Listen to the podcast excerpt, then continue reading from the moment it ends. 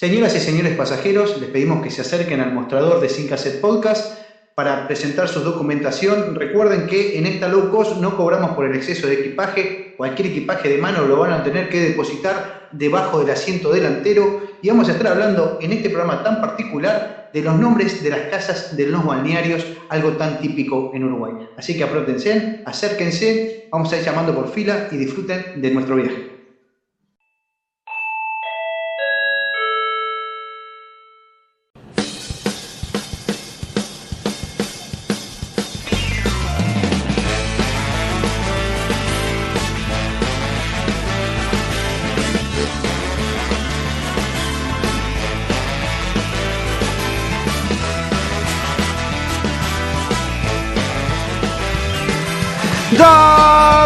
Caballeros, les damos la bienvenida a la segunda temporada del podcast más casero de la 2.0.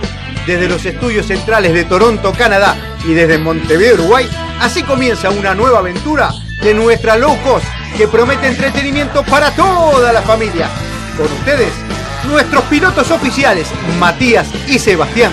Junto a toda nuestra tripulación, los invitamos a abrochar sus cinturones porque ya despega, sí, ya despega, Sin Cassette Podcast, segunda temporada.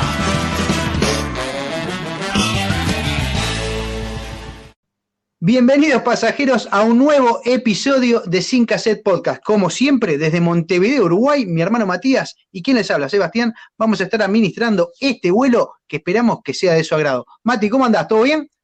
Todo bien, todo bien. ¿Cómo anda audiencia? Acá disfrutando de un día. Eh, sale el sol, vienen las nubes, se levanta el frío, llueve un ratito, sale el sol. Hoy está medio loco el día. No sabemos si salir de short y chancletas y ponernos jogging. Es un quilombo, la verdad. Este verano está medio raro ahora. Se puso raro estos días.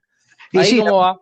La verdad que sí, que el clima a nivel eh, global ha, ha ido cambiando. Acá en Canadá, por suerte, aquí en Toronto, seguimos con este clima maravilloso, igual que tenemos del otro lado de la zona de- del Pacífico, que lo tiene Vancouver, no, un poquito nublado, pero la temperatura es agradable. Tenemos una temperatura entre 0 y 5 grados, lo que hace muy disfrutable poder salir por lo menos a caminar, ya que seguimos guardados en casa. Hoy, como siempre, desde el bar de Sin Cassette Podcast estamos haciendo este episodio para ustedes y va a haber mucho relacionado con este bar que le vamos a contar durante el viaje.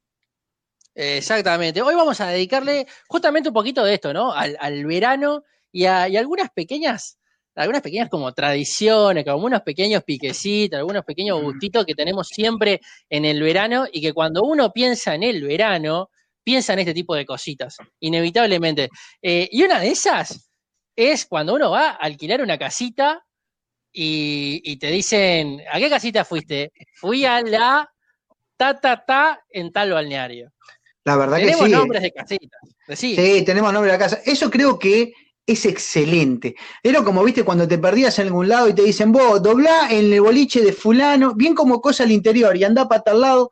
El ponerle nombre propio a las casas, cualquiera sea, es mucho más interesante que solo el nombre que solo los matemáticos le podrán dar alguna consideración especial, o algunos, como por ejemplo los chinos, que consideran el número 4 como algo que no es de buena suerte, más que nada que eso, o algún número especial como el 69, alguno podrá decir el 15, la niña bonita, el 14, el borracho, y así podremos seguir con algunos números, pero no es tan característico recordar el nombre de una casa en particular que decidiste ir a veranear en el verano uruguayo. Totalmente, totalmente. Aparte, esto estuvimos investigando, hicimos un, un gran esfuerzo de producción y, y llevamos a, a una serie enorme de, historiadores y, de profesionales de este tema, eh, que luego se resumió todo en, un, en, en el observador y en distintos portales, pero esto viene bien aparentemente de- del País Vasco, de la Edad Media, de la Europa medieval. Eh. Tiene un nombre, esto tiene un nombre que para mí es un buen nombre para una casa, que es Oiconimia, que es Oiconimia. justamente, sí, Oiconimia, que justamente era lo que se hacía en aquella época para decir, eh, me voy a lo del carpintero, me voy a lo del herrero, ¿no? Y entonces el lugar era, tenía un nombre, no era la herrería, no era la carpintería, sino que era lo de tal. Y, y creo que eso se fue trasladando con el tiempo, y en Uruguay particularmente agarró un gustito muy interesante porque claro, la gente que de repente con esfuerzo, con trabajo, se compra un terrenito, porque esto viene de esa gente, ¿no? Viene de esa, de esa impronta, no de eh, la persona que viene hoy compra un lugar, y lo, sino que viene de esas, de esas familias que de repente compraban un terrenito, eh, iban edificando de a poco, y cuando terminaban de poner eh, el último ladrillo y estaban prontos para irse a veranear ahí, la querían bautizar como quien bautiza un barco, ¿no? Y le ponían un nombre que generalmente era muy significativo para, la, familia que lo creó por algún motivo, ¿no? Y entonces tenía, por ejemplo, eh, uno que yo siempre digo era mis nietitos, ¿no? Que era la, esa gente que ya en su jubilación hizo una casa de veraneo para disfrutar, pero también para disfrutar con sus nietos. Y, y, le puso ese nombre, ¿no? La verdad que esa idea de ponerle a un nombre de, una casa lo que a veces se hacen con las embarcaciones, con una lanchita, con un barquito, con lo que se hacía antes, que es lo más popular, ponerlo en un barco, el que no tiene acceso a eso, que creo que es algo suntuoso, algo que si no sos pescador no te vas a ir a comprar un barco porque es algo que tiene un valor bastante elevado, el ponerlo a hacer de repente en el contenedor, que está muy de moda, comprarte un contenedor en Uruguay y ponerlo en un balneario, en un terrenito chiquito, y es algo accesible para cualquier persona, entre comillas, eh, está muy, muy, pero muy interesante y la verdad que me llena, eh, me llena orgullo y me trae muchísimos recuerdos.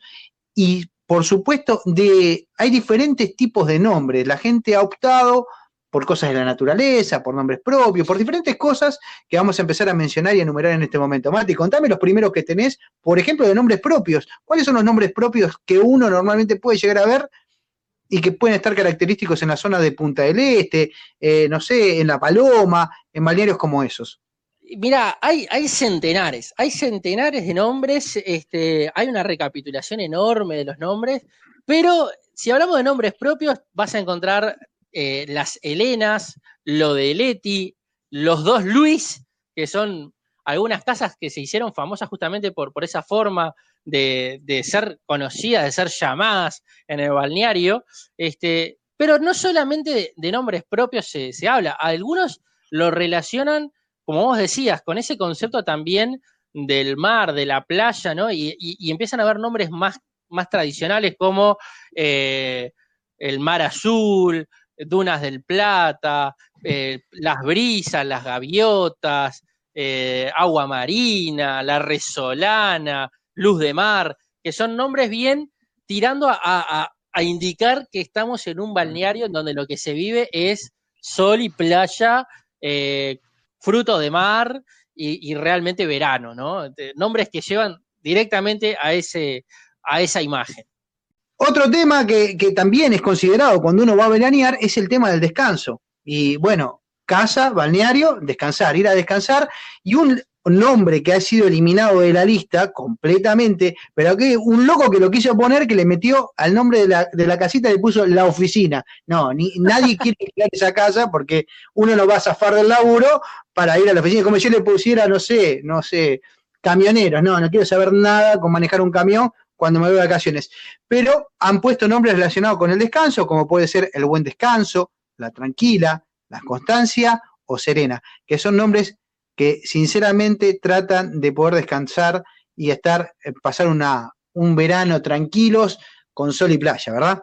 Totalmente. Y, algunos van al aspecto natural también. Y le ponen nombres, como vos decías al principio, de alguna planta propia del lugar o de algún animalito. Y ahí es donde encontramos el burucuyá, los horneros, eh, la ratona, los ruiseñores, el butiá o incluso hasta la cucaracha, que es bien propia del verano, la cucaracha. Sí.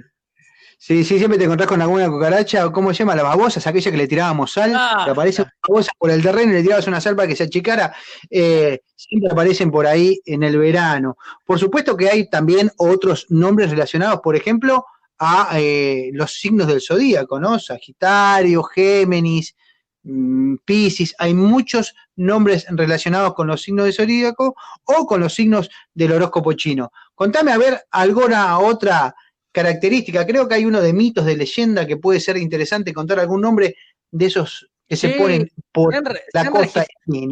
Exacto, se han registrado, hay mucho de mitología, hay mucho que eh, le ponen nombre un tanto esotérico, ¿no? Le ponen eh, Artemisa, Fénix, la, bruja, eh, Zeus, los argonautas, eh, Hermes, el Olimpo, ¿no? Hay, mucho que también remite a, eso casi de carácter épico, pero hay algo que, que estamos dejando atrás que me parece que está muy bueno, que son aquellas que tienen nombres que por un lado son muy originales, yo te diría casi que border, casi que alternativos. ¿Tenés alguno de esos así medio extraño?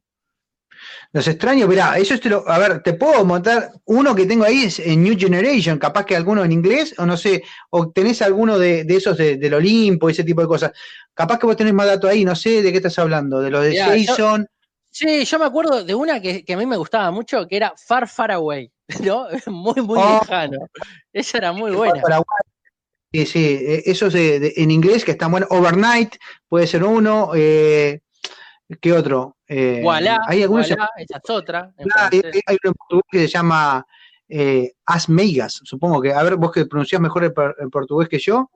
Asmeigas, Asmeigas. Asmeigas.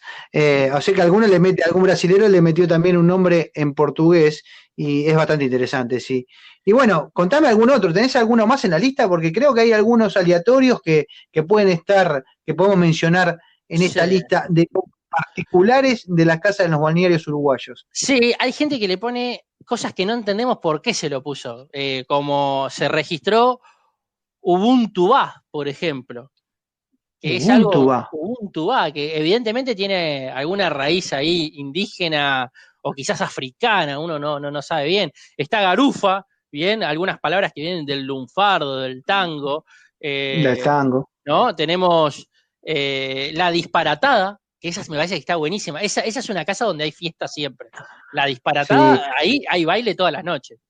Y póker de haces, ese debe ser bien, bien oh, timbero, ¿no? Muchas, muchas cartas, mucho, eh, mucho dado, mucha, mucha joda eh, de apuesta en esa casa. Bueno, acá hay una, encontramos una que tiene la, la canción que vos decías. Hay uno que le puso Sucundum, y el viento Y bueno, hay muchas, algunas que, son eh, bien interesantes porque también nos llevan al siguiente tema, como clericó o gin tonic, ¿no? Que ahí sabes que vas a caer y a pico seco no te quedás, porque con ese nombre, esa casa, algo tomás seguro.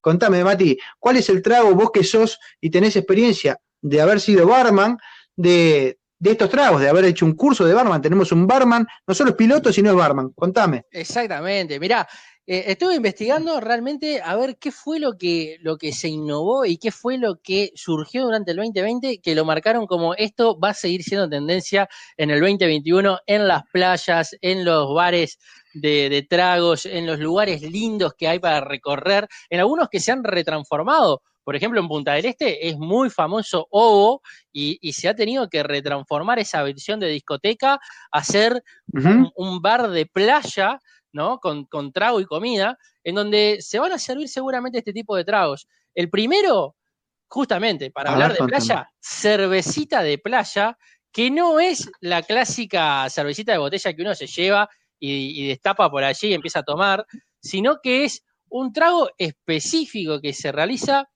miren qué rico que debe ser, con gin, almíbar, ¿sí? juguito de limón, juguito de ananá y se completa con una cervecita lager bien helada para generar espumita arriba, se decora con un gajo de, de limón, ah, bien fresquito, bien ácido, con una toquecito amargo de la cerveza, con ese dulzor también que, uno lo va sintiendo en el final en boca con el jugo de la naná. Se los recomiendo, es muy bueno, lo encuentran la receta en cualquier lugar, busquen cervecita de playa como trago, lo van a encontrar cómo realizar, es muy sencillo y seguro les va a encantar. La verdad que sí, la verdad que vos que sabés de tragos mucho más que yo, yo estoy en un bar y lo mío, viste, lo mío es muy básico. Lo mío es la cerveza con un limoncito de repente, no mucho más que eso. Te puedo tomar un, un whiskycito, eh, de repente un vinito blanco, un vinito tinto, que ya lo hemos hablado en algún otro episodio. Pero bueno, contame otro trago porque el conocedor de esto, sin lugar a dudas, sos vos. Sí, mirá, tengo otro que es para los que le gusta el, el clásico detox. Bueno, este va a tener como el gusto del detox, pero de detox no tiene nada. Al contrario, es una perdición, es riquísimo. Se llama el cooler de la huerta, ¿sí?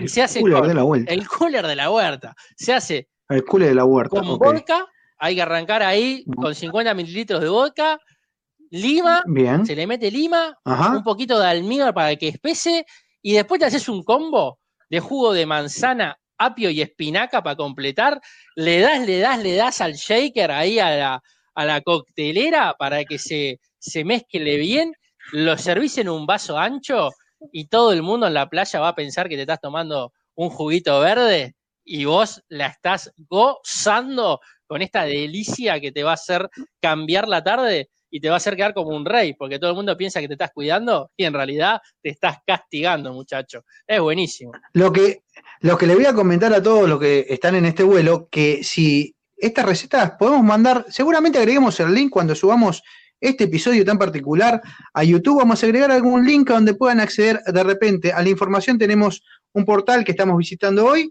eh, que tiene la información de esos tragos, así que le vamos a mandar esa invitación. Y les cuento que el trago que habló mi hermano tiene un color muy particular, es un color verde que yo he, eh, tomado algún trago verde con, con, licor de menta que me encanta, que le llaman eh, papagayo o, loro, como lo llamamos en, en, en, nuestros Uruguay o en Argentina, y que se sirve en República Dominicana y me encantó. Pero este color verde tan característico, tan, tan veraniego, tan fruta, tan, tan verde, eh, está buenísimo. Tiene un color realmente espectacular el trago que acaba de mencionar mi hermano, que dijiste que se llama cooler de la huerta, o sea que el color verde lo identifica perfectamente. Sí, y te voy a tirar dos más, hay varios, hay a varios, ver, pero te voy a tirar dos más porque creo que son bastante fáciles de, de, realizar y que van bien con esto de que sea algo, algo fresco, algo que realmente también traiga ese gustito de verano este, y, que, uh -huh. y que nos ponga un poquito a tono.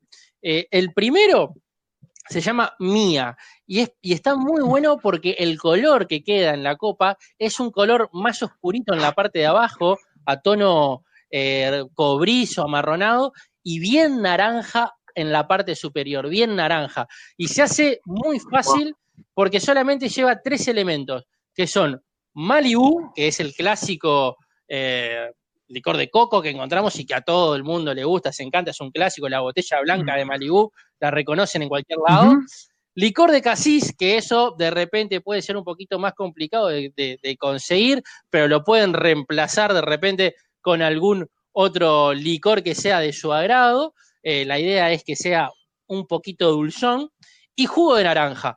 30 mililitros de cada uno y completan con jugo de naranja. También a la shaker ahí, a batir, a batir, a batir. Lo sirven en una copa con un gajito de naranja como para decorar. Mucho hielo, bien fresquito.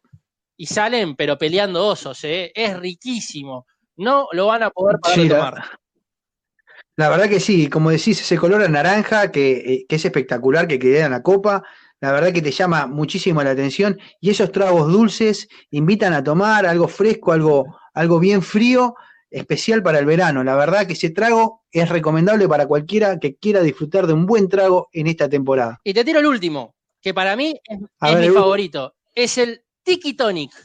El Tiki Tonic. Tiki Tonic. Sí, es, ok, contame de ese. Una, lindo nombre, Tiki Tonic. Tiki Tonic, tiki, es, es, llamativo, ¿no? Venís así, ¿qué estás tomando? Un Tiki Tonic. ¿Querés un Tiki Tonic? Y, y, le mandás uno ahí, ¿no? Tiki Tonic, mm. riquísimo. Es una especie de variación del clásico Gin Tonic, ¿sí?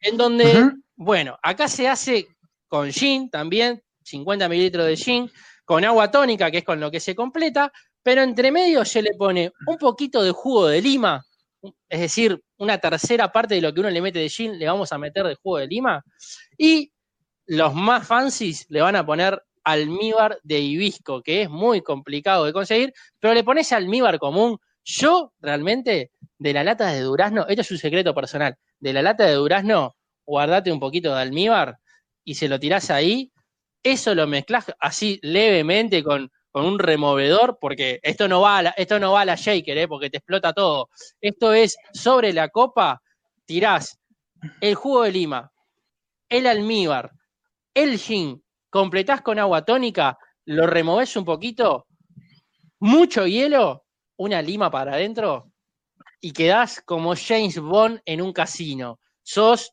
el rey, delicioso, riquísimo, súper fresco, te va hacer bien a la digestión y te va a dejar pronto para toda la noche. Riquísimo.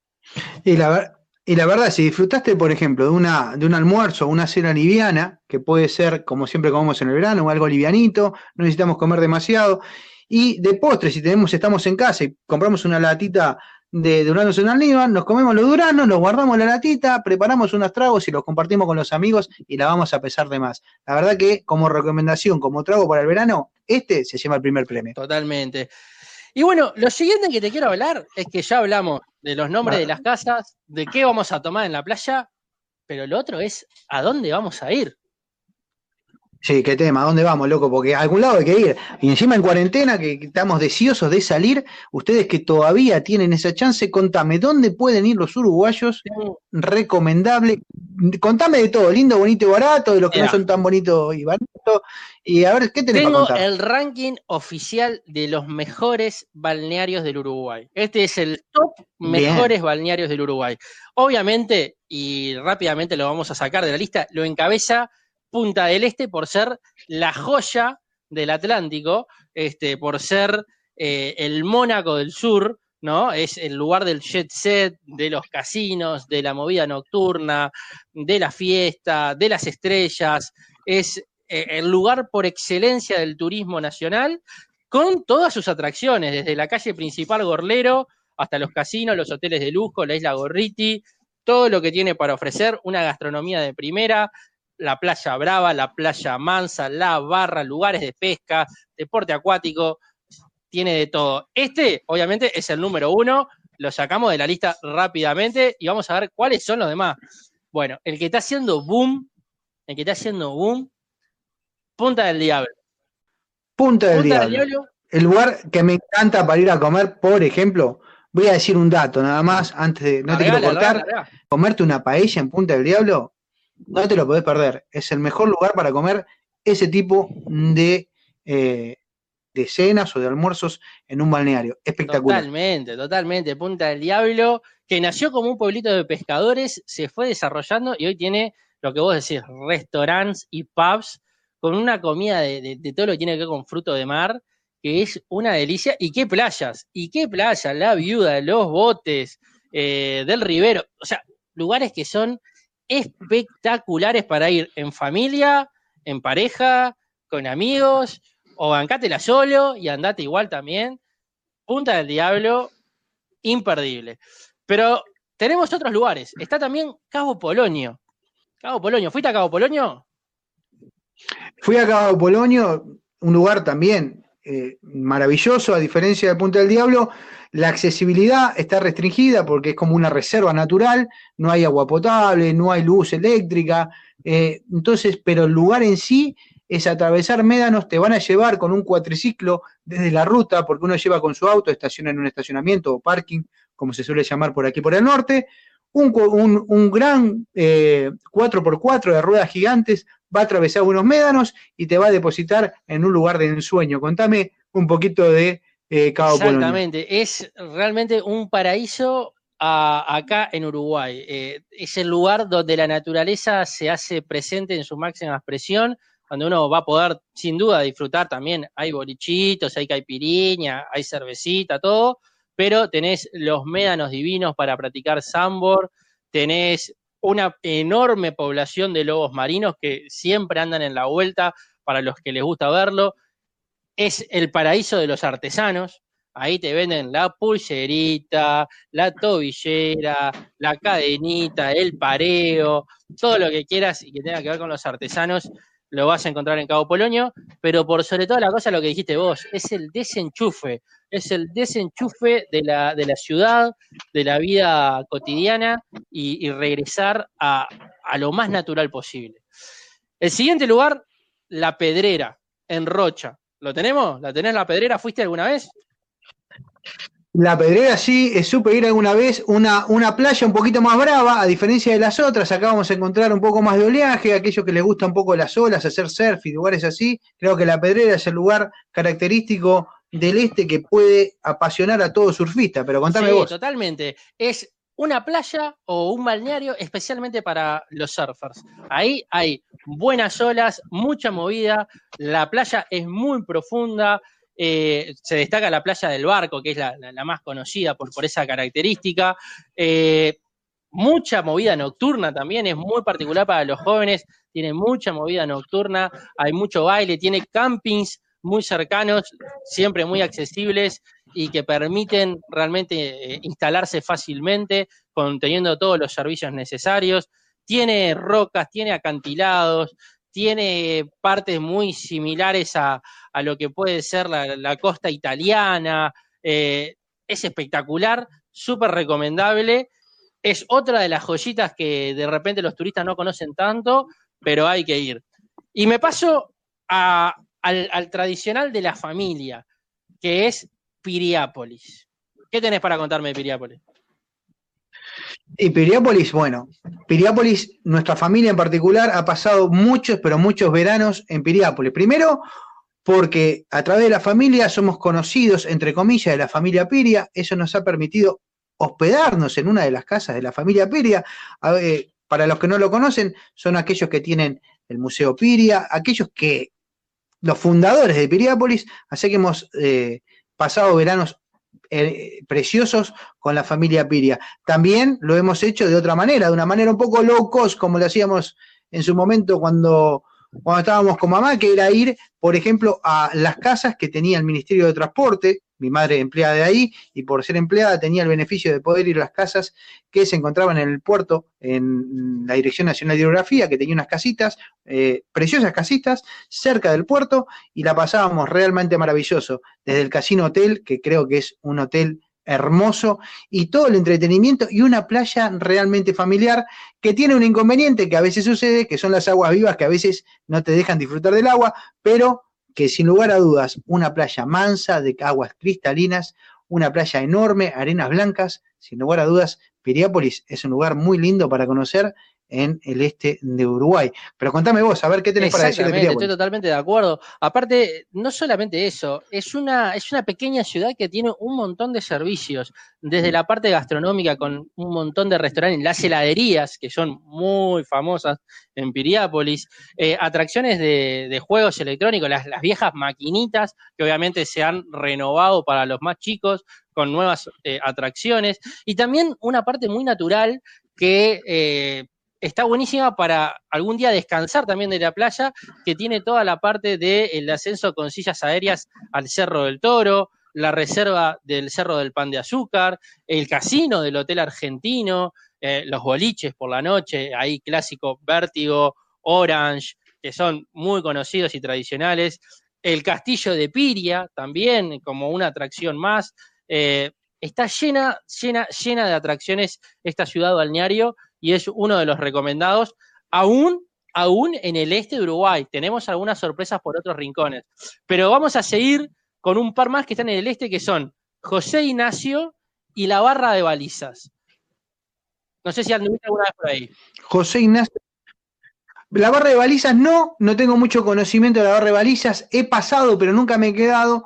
Pero José Ignacio sí, me acuerdo en una temporada de ir a pasar unos días por allí, de repente eh, es un lugar muy bueno para pescar, se pueden llegar a pescar mantarrayas, ahí el océano realmente te come, si no sabes nadar no te tires, porque es un pie, un metro dentro del agua y, chau, no sabes qué profundidad tiene. Eh, pero es un lugar maravilloso para pescar, son playas inmensas, un poco desiertas, lo que hace, te da mucha tranquilidad para ir a tomar sol, para ir a disfrutar de esa playa. Pero contame vos que capaz que tenés mejores datos que yo. este último punto que mencionás es el que quiero destacar, tanto de José Ignacio como de la barra de balizas, que José Ignacio es un poco más high, un poco más de elite, porque también alrededor de, de la playa de José Ignacio, que para quien no lo ubica, es yendo hacia el este de Punta del Este por la ruta 10.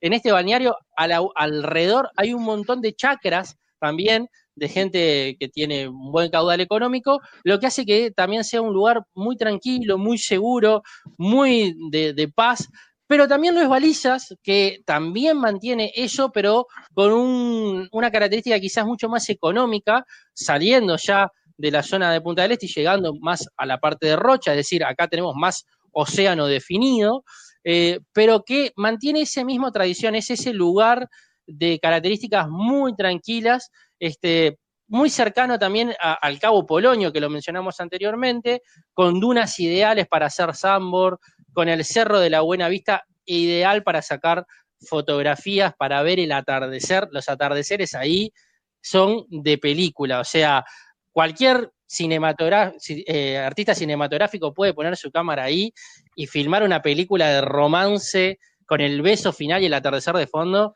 porque es para aplaudir, que es lo que generalmente hace la gente cuando llega el atardecer. Pero vamos a salir un poco del este y te voy a tirar uno de los tops que están hacia otros puntos del país, que es San Gregorio de Polanco. ¿Lo tenés a San Gregorio de Polanco? Lo tengo, San Gregorio de Polanco. También tengo que lamentar que a pesar de haber pasado muchas veces por allí, nunca me quedé o me hospedé para poder pasar una temporada veraniega en San Gregorio. Pero seguramente tiene atractivos que uno desconoce y que seguramente Matías le va a explicar en este momento. Es hermoso. Se encuentra en el departamento de Tacuarembó, eh, y está a las orillas del río Negro. Por lo tanto, acá lo que tenemos es playa de río, lo que igual hace que sea diferente, que tenga una vegetación distinta, que haya también una menor concurrencia de visitantes, aunque es muy visitada. Las playas, las aguas son transparentes realmente, es una parte muy pulcra del río, del río Negro y, lo particular que tiene es que como ciudad, San Gregorio es el primer y único museo abierto de artes visuales de América Latina. Es un museo al aire libre por la cantidad de fachadas eh, pintadas y murales que exhiben obras de arte de reconocidísimos artistas uruguayos, pero también extranjeros que han llegado a este, a este pueblo, a esta ciudad de San Gregorio, para dejar su arte y que quede en exposición permanente para todo el mundo que pasa por allí. Así que no solamente van a tener playa, sol, eh, y una oportunidad de veranear, sino también un contacto con la cultura, con el arte este, y con las experiencias visuales, que es súper, súper, súper recomendado. Otro lugar, así. Sí, sí. Sí, déjame decir algo más, eh, que antes de ahí de San Gregorio, sí, yo le tengo que recomendar porque a pesar de no haber pasado una temporada veraniega y sí pasar por el lugar, es como cuando uno viaja por Estados Unidos o incluso eh, en algunos lugares de acá de Toronto, del centro de Toronto, que se encuentra con calles grafiteadas, con mucho graffiti, muy moderno, muy así. Bueno, a diferencia de eso, esto va para otro sentido, más para el sentido, no quiere decir que los grafitis no sean arte, que seguramente estoy de acuerdo que lo son, un arte moderno, esto va en otro sentido, va en el arte más clásico, donde uno encuentra en esquinas murales hechos por artistas internacionales que realmente te van a dejar impresionado. Es precioso, es precioso y seguramente para los que son Instagramers tienen muchísimos, muchísimos lugares donde sacarse fotos que son espectaculares y que van a dejar a todos sus amigos con la boca abierta y le van a preguntar dónde sacaste esa foto. Otro lugar así, Las Cañas. Sí. En el departamento de Río Negro. ¿Lo tenés alguna vez? Caña sí, porque por razones de trabajo, eh, cuando vivía en el Uruguay, yo trabajaba recorriendo todo el país, por lo cual conozco prácticamente cada rincón del país. Eso es algo que a lo cual estoy agradecido. El trabajo me dio conocer todo un país al cual amo y, y es un lugar, Las Cañas es excelente, tiene una hermosa playa el agua es muy limpia, es un lugar muy mm, económico, muy económico, no vas a tener que disponer de demasiado dinero para pasarla bien y, tiene un camping que realmente cumple con lo mejor, lo mejor de, los campings de, todo el país. Está en el departamento de Río Negro, al sur de la capital, que es Fraiventos, obviamente a orillas de este río. Eh, es muy frecuentado por los argentinos, obviamente por la proximidad, pero que este año, al tener las, fronteras cerradas, no pueden venir, por lo que está totalmente eh, libre a que todo el mundo pueda utilizar de un lugar en donde van a tener distanciamiento para disfrutar de una playa realmente divina, de aguas cálidas, arena blanca súper fina, eh, además rodeado de barrancos, de monte nativo, que hace también que tenga una, una vista muy particular, muy bonita, y con lo que decía Sebastián, zonas de, de picnic, zonas de camping, zonas donde hay cabañas, eh, bungalows, eh, hay hoteles, hay casas eh, para alquilar, Airbnb, hay absolutamente de todo, con un paseo de compras precioso y además muy cerca de Fraiventos, que también se puede ir hacia allí y pasar parte de las vacaciones. Y te voy a dejar una última joyita para los que de repente se les complica eh, viajar tan lejos, de repente estando en Montevideo, dicen, pa, a mí se me complica ir para Tacuarembó, para Río Negro, o incluso irme hasta Maldonado, me queda tiempo, necesito algo que pueda ir y volver en el día, que me quede cerca. Bueno, una de las opciones que a mí más me gusta y que entra en esta lista de los top para veranear, Cuchilla Alta. Decime que fuiste a Cuchilla Alta, no me digas que no.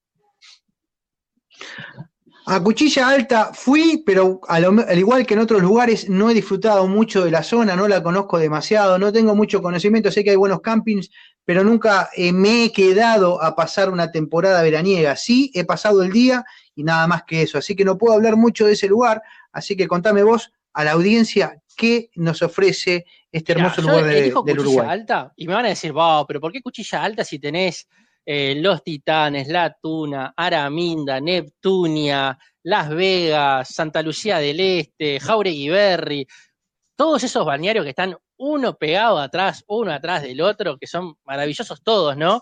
En la llamada Costa de Oro de Canelones, a poquitos kilómetros de Montevideo, a nada, salís de Montevideo y ya empezás la Costa de Oro.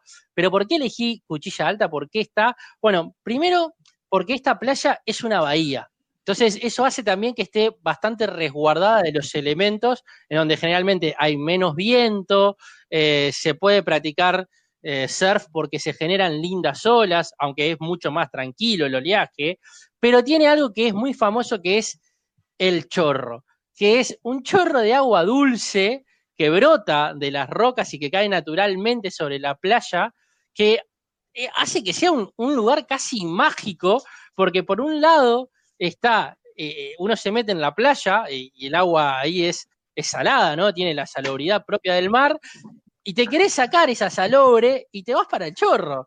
Te vas para el chorro y ahí te pegás una mini ducha con esa agua que, brota de la piedra que es dulce. Y, ahí te podés tirar a tomar sol sin tener esa quemazón particular que te genera el agua salada cuando te pones a tomar sol. Eh, es, ideal, realmente es divino. Está el club náutico también allí, que, por la noche se hace, se hace pub, antiguamente se hacía discoteca, ahora se hace pub y tiene toda una propuesta para, la noche, cumpliendo con los protocolos actuales, pero es ese lugar que está acá nomás, que se puede ir en un interurbano desde Montevideo, eh, con la reposera, la toalla y el bolsito, pasás el día, y te volvés de vuelta para Montevideo si sos de acá, o te vas para otro balneario, lo que fuera, y pasás bomba. Y esa sería toda mi lista de los lugares a donde se tiene que ir a veranear este 2021 por Uruguay. No sé qué te pareció. Ah, la verdad que la lista es excelente, por supuesto que quedan muchísimos lugares que son maravillosos, que seguramente ustedes disfrutan todos los veranos, pero esta es la lista que armamos de los principales lugares que, un ranking, un ranking de lo que uno puede disfrutar. Por supuesto, en cada uno de ellos, incluso en Punta del Este, uno puede hacerlo por el día, no tiene por qué quedarse en ningún hotel que normalmente, normalmente suele ser muy costoso, puede ir a hacer sus compras a un supermercado, porque hay supermercados como en todos lados, hacerse un buen refuerzo, como le decimos nosotros, un sándwich o una frutita, y pasar el día y con un ómnibus a una distancia de tan solo que 120, 150 kilómetros, uno disfruta del mejor balneario del Uruguay. Y si se quiere acercar más acá, bueno, tenemos Cuchilla Alta, como lo acaba de decir mi hermano, a solamente que 15 minutos de Montevideo, disfrutás de un lugar, una reserva, como quien dice, con una playa maravillosa, con esta parte de tener el chorro, todo se puede hacer de manera costosa y de manera barata. Se puede ir a pasar el día, se puede ir a un camping, se puede ir a un hotel cinco estrellas, usted tiene todas las opciones, un abanico importante que ofrece cualquiera de los lugares que acabamos de mencionar para pasarla bien en el verano uruguayo. Exactamente, el abanico de opciones es enorme. Eh, en todos los lugares se están aplicando los protocolos de seguridad para cuidarnos entre todos, aunque han habido obviamente algunos incidentes, lo cual es esperable, pero la mayoría estamos tratando de llevar todo de la mejor manera. Así que a no achicarse, el verano es nuestro, disfrútenlo con cuidado, en familia, con amigos, en sus burbujas, pero siempre disfrutando de ese calorcito, de ese traguito y de ese recuerdo, de ese momento especial que se puede generar, que lo vamos a, vivir una y mil veces y recordar con mucho cariño. Bueno, de mi parte no hay más nada por este podcast. No sé si, queremos decir algo más, que, nos sigan en las redes como siempre. Eh, y me voy despidiendo. Por este lado, un gran abrazo a toda la audiencia y nos estamos escuchando en el próximo podcast. Chao audiencia, ya pueden ir desabrochándose el cinturón, estamos por aterrizar, así que los vemos en el próximo podcast. Chao, chao.